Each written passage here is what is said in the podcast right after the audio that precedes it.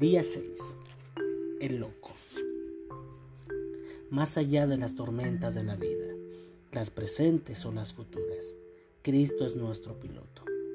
Aprendamos a confiar en Él y a seguirlo por donde nos guíe. Soy Daniel Rodríguez y esto es Saludable Espiritualmente, un podcast para cuidar tu salud mental desde una perspectiva bíblica.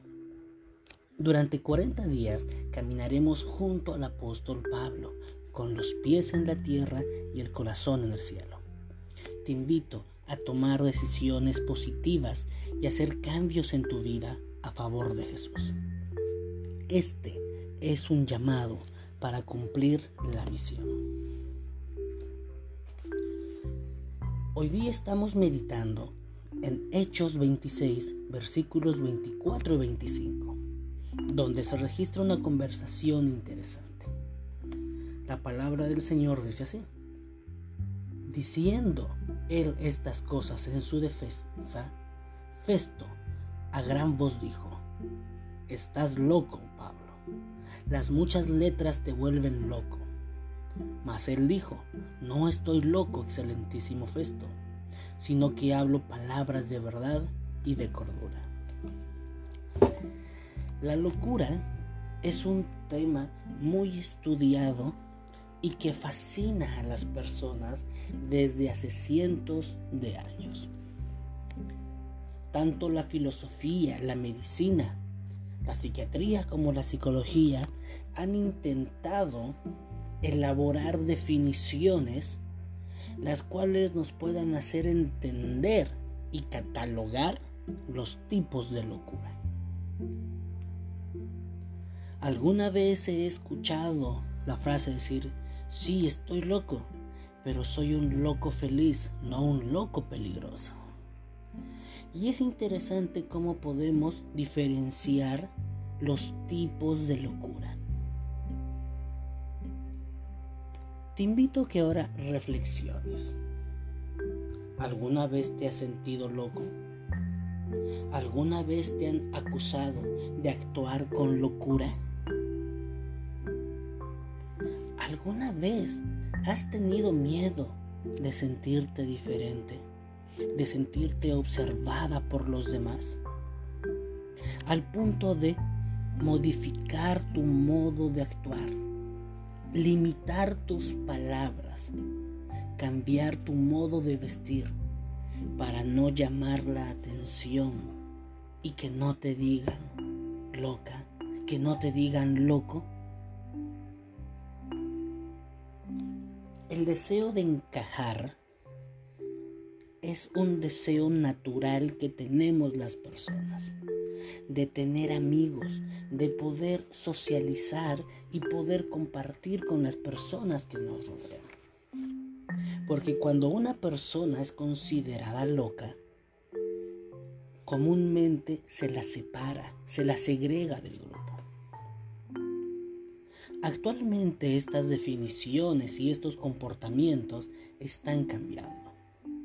Vivimos en una cultura donde se celebra lo diferente, donde se celebra lo, distinto, lo diverso, donde se celebra la locura. Y aquí es donde me gustaría hacer una pequeña distinción entre la locura para el mundo y la locura por Cristo, la locura por la salvación de las almas. Este segundo tipo de locura es la que tenía Pablo, por la verdad, pero por la verdad de Cristo, por la verdad movilizada por el amor. Cuando nosotros empezamos a vivir en Cristo, vamos a empezar a actuar y a vivir de una manera contracultural, de una manera contracorriente.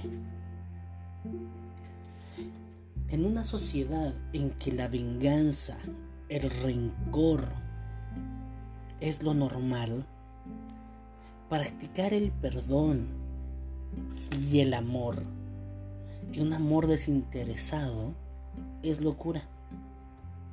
En una sociedad donde se te invita a cortar las relaciones sociales o afectivas que te hicieron daño, Ahora, ojo, yo no estoy hablando que hay que sostener una situación de violencia, una relación tóxica.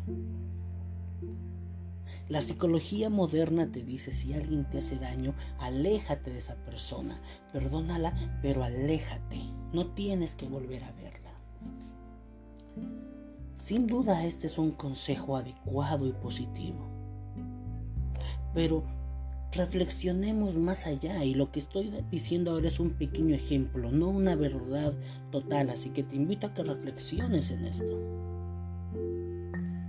¿Qué pasa con una persona que sufrió abuso sexual, violencia? ¿Acaso basta con decir perdona a esta persona, aléjate, no tienes que volver a verla?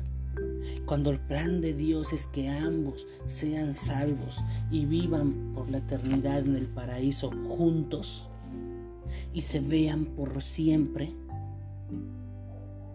Lo que pasa es que Cristo nos hace nuevas criaturas. Cristo elimina todo el pasado y nos llena de virtud, nos llena de su justicia, nos llena de su amor. Y humanamente esto es locura. ¿Qué sucede cuando alguien dice, no, no voy a trabajar tanto, no me voy a obsesionar por el dinero, no me voy a esforzar por tener uno o dos lotes, no me voy a esclavizar para viajar cada fin de año al extranjero? Que viajar es lindo, tener estabilidad económica es bueno. Pero decir, voy a dedicar mi tiempo y mi dinero para predicar, para evangelizar para ser un misionero. Esto es locura. Entonces ahora nuestros pensamientos son diferentes al del resto y pueden considerarse locura. Nuestros afectos, cómo nos relacionamos con las demás personas, son diferentes. Es una locura por Cristo y el mundo lo ve esto como algo inferior. Nuestros gustos, Ay, este es un tema que a veces se vuelve complicado. Porque nuestros gustos de vestimenta, de alimentación, de entretenimiento, de actividades, a veces están tan llevadas por el mundo, tan, ligadas y establecidas en lo... Y no digo en el pecado necesariamente, sino en las cosas que están alejadas de Cristo, totalmente pasajeras y superfluas. Muchos jóvenes adventistas dicen, no, yo no consumo drogas, no voy a fiestas, no bebo, no tengo relaciones sexuales promiscuas. Por lo tanto, mis comportamientos son adecuados. Pero no buscan a Dios día a día. No hacen actos de amor al prójimo siendo las manos y los pies de Jesús. No tienen esa locura por la salvación de las almas y no se involucran en proyectos de evangelismo, de hablar a otros las maravillas que hace Jesús en sus vidas. Y a veces están tan ocupados en, en entretenimientos que aunque no son necesariamente pecaminosos, no glorifican a Dios ni llevan su testimonio al mundo. Seamos locos por Cristo, locos por su amor y trastornemos el mundo con el amor de Cristo, con los pies en la tierra y el corazón en el cielo. Te invito a tomar decisiones positivas, a hacer cambios en tu vida a favor de Jesús. Este es un llamado para cumplir la misión. Soy Daniel Rodríguez y te espero mañana. Bendiciones.